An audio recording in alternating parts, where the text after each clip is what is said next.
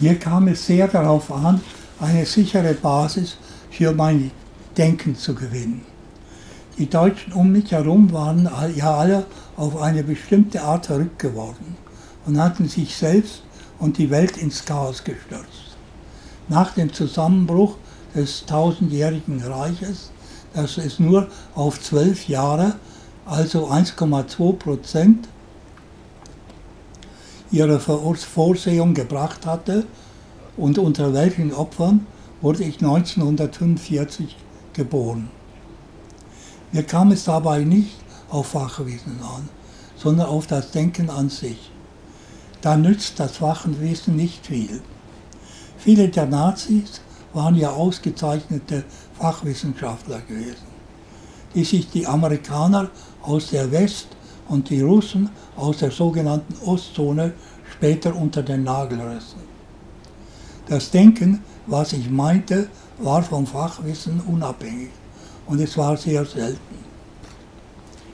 Friedrich der Große hat einmal wie ein Rohrspatz geschimpft, wie wenig gesunden Menschenverstand seine Untergebenen hätten. Da hat ihn einer ausgelacht und gesagt, Fritz, du scheinst dir ja nicht darüber klar zu sein, wie selten der ist. Ich dachte, dass man dieses Denken in der Mathematik und in ihrer Grunddisziplin der formalen Logik finden könnte. Ich nahm mir also unter anderem auch das Logikbuch von Rudolf Carnap zur Brust. Kurz vor 1900 hatte ein deutscher Mathematiker, der Gottlob Frege, die formale Logik erfunden. In ihr werden die Sätze der Alltagssprache in Formeln übersetzt. Der Frege war unter seinen Kollegen eine Witzfigur. Einer seiner wenigen Studenten war der Rudolf Carnap, der einen anderen Studenten überreden musste, sich mit ihm bei Frege einzuschreiben. Für Rudolf allein hätte der Gottlob keine Vorlesung halten können. Frege hatte ein ähnliches Programm wie ich. Er wollte durch seine formale Logik eine sichere Denkform für die Mathematik gewinnen. Ich jedoch wollte eine sichere Denkform für die menschliche Existenz finden. Die Mathematiker hatten keine für die Mathematik. Die Menschen hatten keine für ihre eigene Existenz.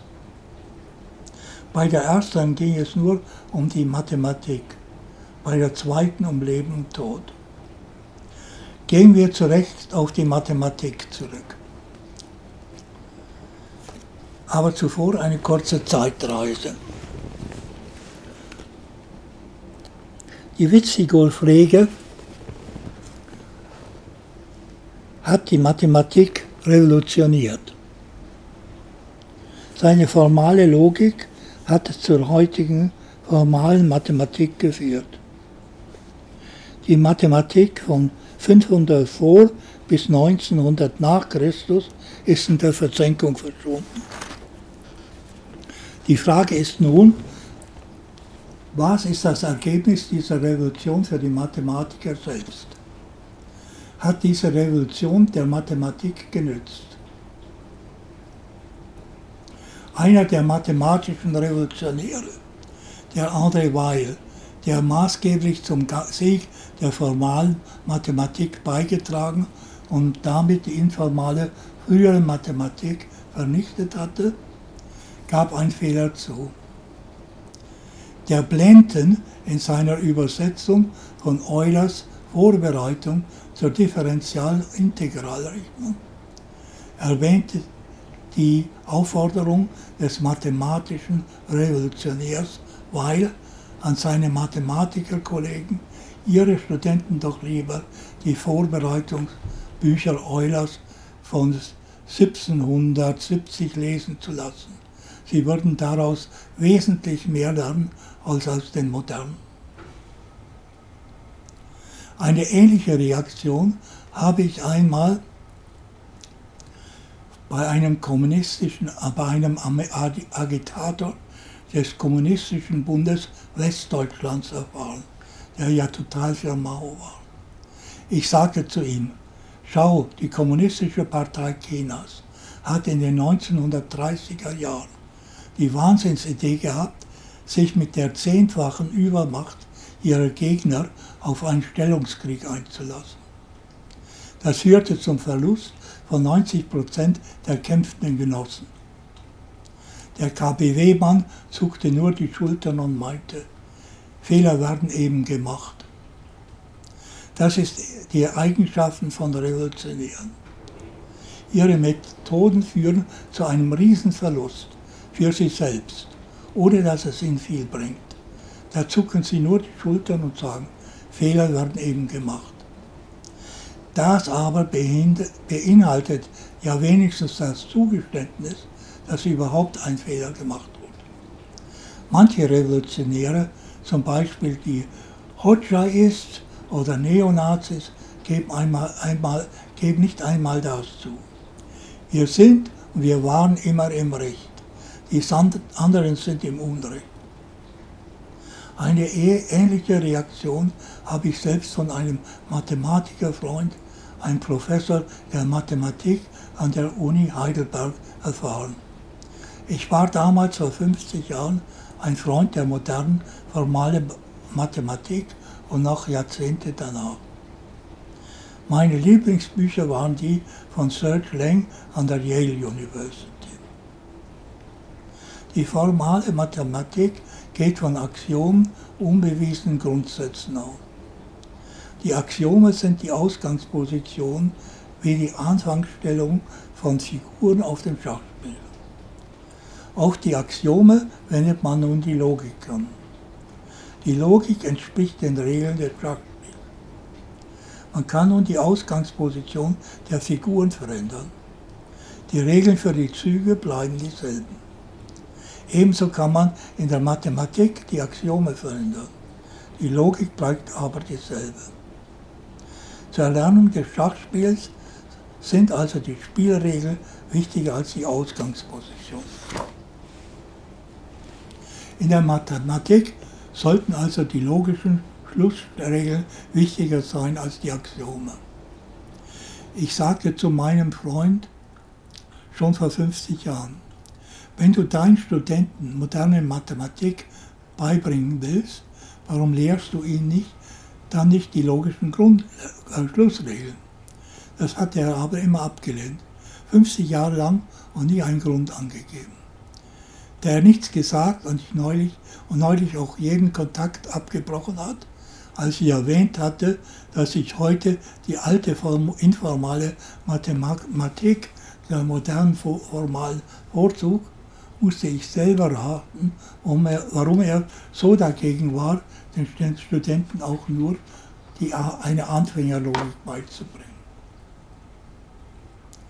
Der Begründer der formalen Logik und damit der formalen Mathematik hat er verzweifelt versucht, seine Logik zu verbreiten. Okay, nun muss ich ein bisschen Mathematik und Logik bringen, aber keine Angst.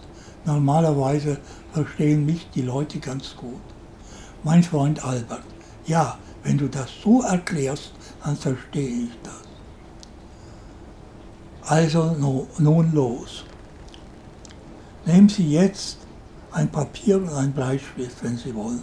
Sie können sich aber auch eine Tafel einfach vorstellen, auf die Sie schreiben. Eine leere Schachtel stellen Sie sich einfach als ein eckiges U vor, wie eine Heftklammer. Wissen Sie, was eine leere Schachtel ist?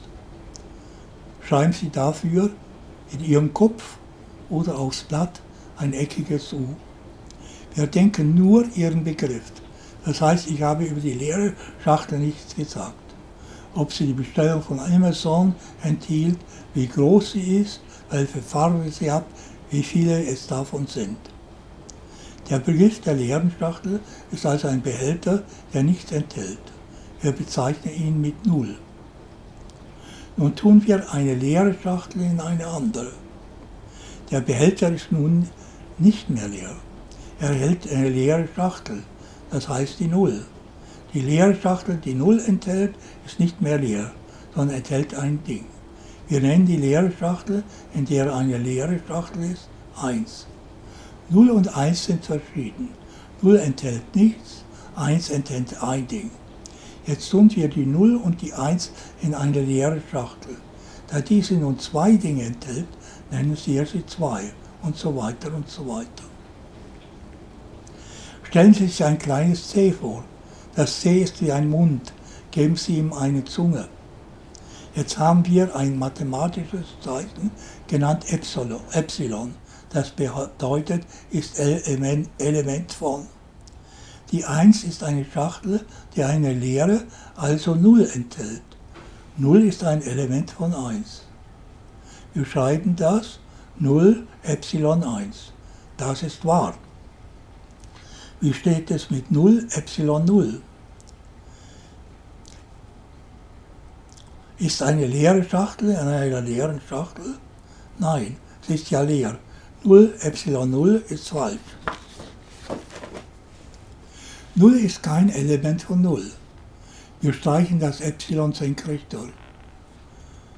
Wir können nun alle Dinge x sammeln, für die x nicht Element von x ist. So wie 0 nicht Element von 0 ist. Wir tun sie in eine leere Schachtel, in eine Schachtel, die wir mit S bezeichnen.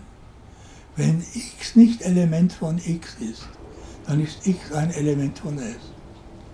Wir schreiben das so. x durchgestrichenes Epsilon, x, Pfeil nach rechts, x Epsilon S. Habe ich gesagt, dass S leer war, bevor wir die x nicht Element von x in sie steckten? Nein. Es können noch andere Sachen darin gewesen sein. Die schmeißen wir jetzt heraus. Wir hatten x durchgestrichenes x, äh, durch x durchgestrichenes Epsilon x, Pfeil nach rechts, x Element von S. Nach dem Auspusten von S haben wir nur noch die x nicht Element von x in S. Also können wir links an den Pfeil noch ein kleiner Zeichen machen und erhalten so ein Doppelpfeil. Es, es gilt also jetzt aus x-Element von S folgt auch x nicht-Element von x. Das Ganze schließen wir durch eine Klammer ein. Links davor schreiben wir ein x in Klammern, was für alle x gilt bedeutet. Wir haben also folgenden Satz formalisiert. Für alle x gilt, x ist genau dann kein Element von x, wenn x Element von s ist. Da das für alle x gilt, so auch für s. Ersetzt, ersetzen wir das x im Ausdruck mit s. Dann bekommen, bekommen Sie. S ist genau dann kein Element von S, wenn S ein Element von S ist. Was absoluter Blödsinn ist. Ein 20-jähriger Engländer, Bertrand Russell, hat das an den Frege geschickt und damit sein System in die Luft gesprengt. Anstatt ein sicheres Fundament für die Mathematik zu legen, ist seitdem alles nur noch unsicherer geworden. Das kann der Grund sein, warum mein verstummter Freund aus Heidelberg sich nicht auf die mathematische Logik einlässt. Und dafür haben die Mathematiker die ganze alte informale Mathematik weggeschmissen. Ich habe das obrige Zeug aus zwei Gründen erwähnt. Ich wollte zeigen, dass mathematische Logik nichts mit Alltagslogik zu tun hat, wie wir sie brauchen. Dass es eine solche gibt, zeigt zum Beispiel der Bismarck, der deswegen als Genie bezeichnet, aber bis an sein Lebensende gequält wurde. Ich weiß nicht, ob das obige geklappt hat, ob Sie aus meinem mündlichen Vortrag eine Vorstellung oder eine Niederschrift entwickeln konnten. Bei anderen Themen hat das bei meinen Studenten hervorragend geklappt. Sie konnte so, solche Sachen an einer geistigen Tafel durchrechnen, was ihren Kopf verbessert hat. Gehirnschmalz durch Mathematik, das ist ein gutes praktisches Ergebnis. Das wäre vielleicht eine Art Impfung gegen Senilität.